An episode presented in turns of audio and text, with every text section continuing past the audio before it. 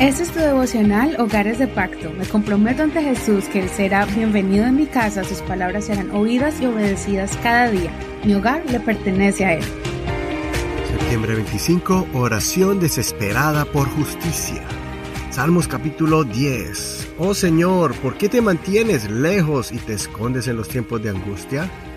Con arrogancia el impío persigue al pobre.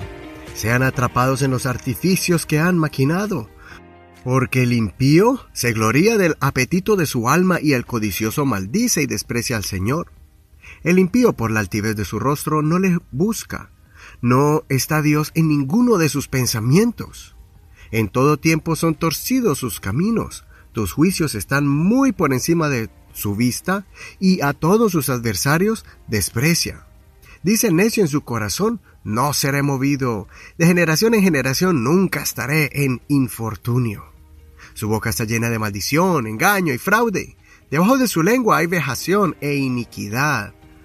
Pone emboscadas a las aldeas. En los escondrijos mata a los inocentes. Sus ojos vigilan a los desdichados.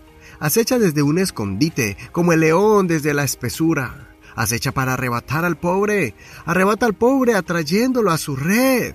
Se agacha, lo aplasta, y en sus fuertes garras caen los desdichados.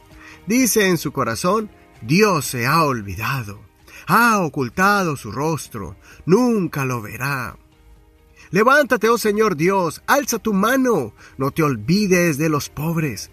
¿Por qué desprecia el impío a Dios? En su corazón piensa que tú no lo llamarás a cuenta. Ciertamente tú ves la vejación y la provocación, las miras para dar la recompensa.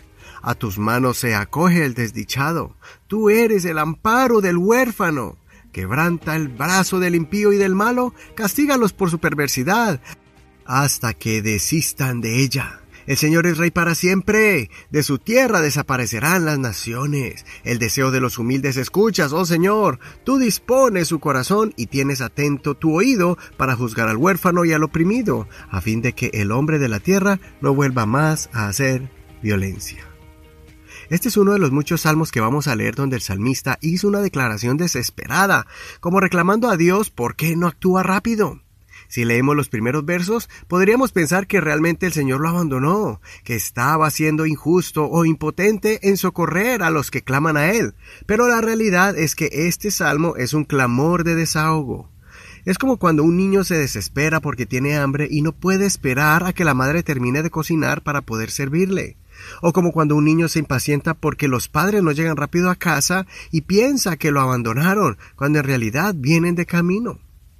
Esta es una oración muy humana, donde el salmista estaba siendo sincero con Dios de la forma en que se está sintiendo, desesperado al no ver la mano de Dios actuar en medio de las injusticias de los malignos. Él estaba desesperado e hizo una lista de todas las cosas malas que ellos hacían, menospreciando el nombre de Dios y haciendo injusticias, porque no eran temerosos del Señor. Más adelante encontraremos versos donde el salmista tuvo una comprensión más clara y ha obtenido una madurez espiritual donde él mismo aconseja a no mirar cómo el malo prospera, pues a su tiempo Dios lo castigará por sus acciones malas, y que Dios siempre es fiel para con los que esperan en Él. Por ejemplo, más adelante vamos a leer varios salmos similar a este que tratan este tema, este dilema que es el salmo, por ejemplo, el salmo 37, el verso 7 al 9, y dice así: Calla delante del Señor y espera en Él. No te alteres con motivo de los que prosperan en su camino por el hombre que hace maldades. Deja la ira y abandona el enojo. De ninguna manera te apasiones por hacer lo malo, porque los malhechores serán destruidos, pero lo que, los que esperan en el Señor heredarán la tierra. Por eso al final de este salmo el salmista reconoció que el Señor va a actuar porque Él ha prometido ayudar al oprimido y al huérfano. Espero que este salmo te acerque a ti y a tu familia al Señor y que puedas con confianza declararle tus miedos, tus temores y tus frustraciones, para que asimismo llegues a la reflexión de que cuando nuestro Dios está en silencio, Él va a actuar poderosamente a su tiempo y tus propios ojos van a mirar cómo Dios hace justicia y te protegerá de aquellos que te quieren hacer el mal. Considera, ¿has hecho alguna oración parecida a esta? donde demuestras tus frustraciones delante de Dios? ¿Piensas que es equivocado hablarle así al Señor? Soy tu amigo y hermano Eduardo Rodríguez. Que el Señor Jesús escuche tu oración sincera y del corazón. No olvides compartir este tu devocional favorito con todos tus contactos y tus amigos en las redes sociales. Bendiciones de Dios para ti en este hermoso día.